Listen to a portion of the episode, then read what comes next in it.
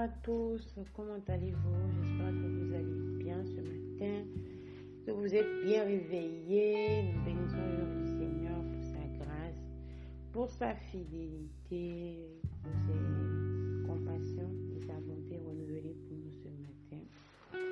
Aujourd'hui, nous sommes vendredi nous continuons sur euh, le même thème de cette semaine, les leçons à tirer sur la vie d'Esther et ce matin, je voudrais nous entretenir sur le courage de Esther. Le courage d'Esther. La Bible déclare dans le livre d'Esther au chapitre 4, verset 11, Tous les serviteurs du roi et le peuple des provinces du roi savent qu'il existe une loi portant peine de mort contre quiconque, ou femme, entre chez le roi dans la cour intérieure sans avoir été appelé.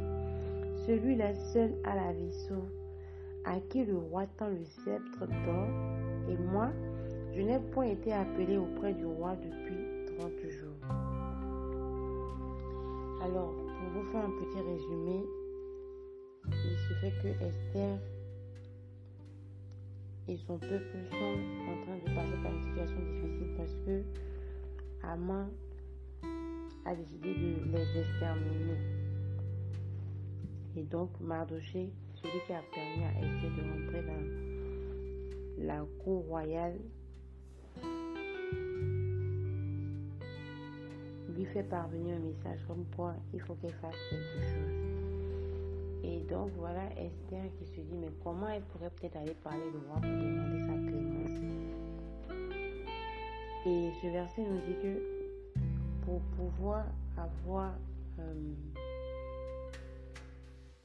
l'attention du roi, pour pouvoir que, pour que le roi puisse euh, déjà t'écouter, il faut que tu sois invité, que si tu n'es pas invité, mais que quand tu arrives, il faut que le roi puisse te tendre ton service. Voilà que Esther n'a pas été invitée. Et qu'est-ce qu'elle fera Elle demandera à ce que son peuple se lève en jeûne et elle-même avec ses servantes elles vont jeûner.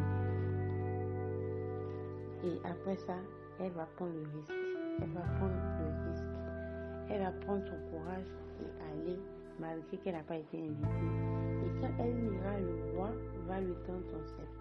Ça veut dire quoi? Que Esther a usé de courage? Elle a vraiment usé de courage parce que c'était risquer sa vie. Si elle n'obtenait pas le sceptre du roi, c'est qu'on allait la tuer, même si elle était parmi les, les femmes du roi, ce n'était pas une raison. Ce n'est pas parce qu'elle était la femme du roi qu'elle avait assez au roi.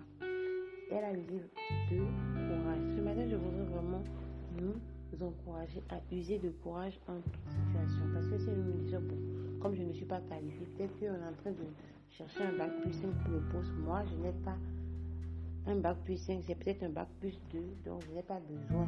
Je ne serai même pas acceptée d'office.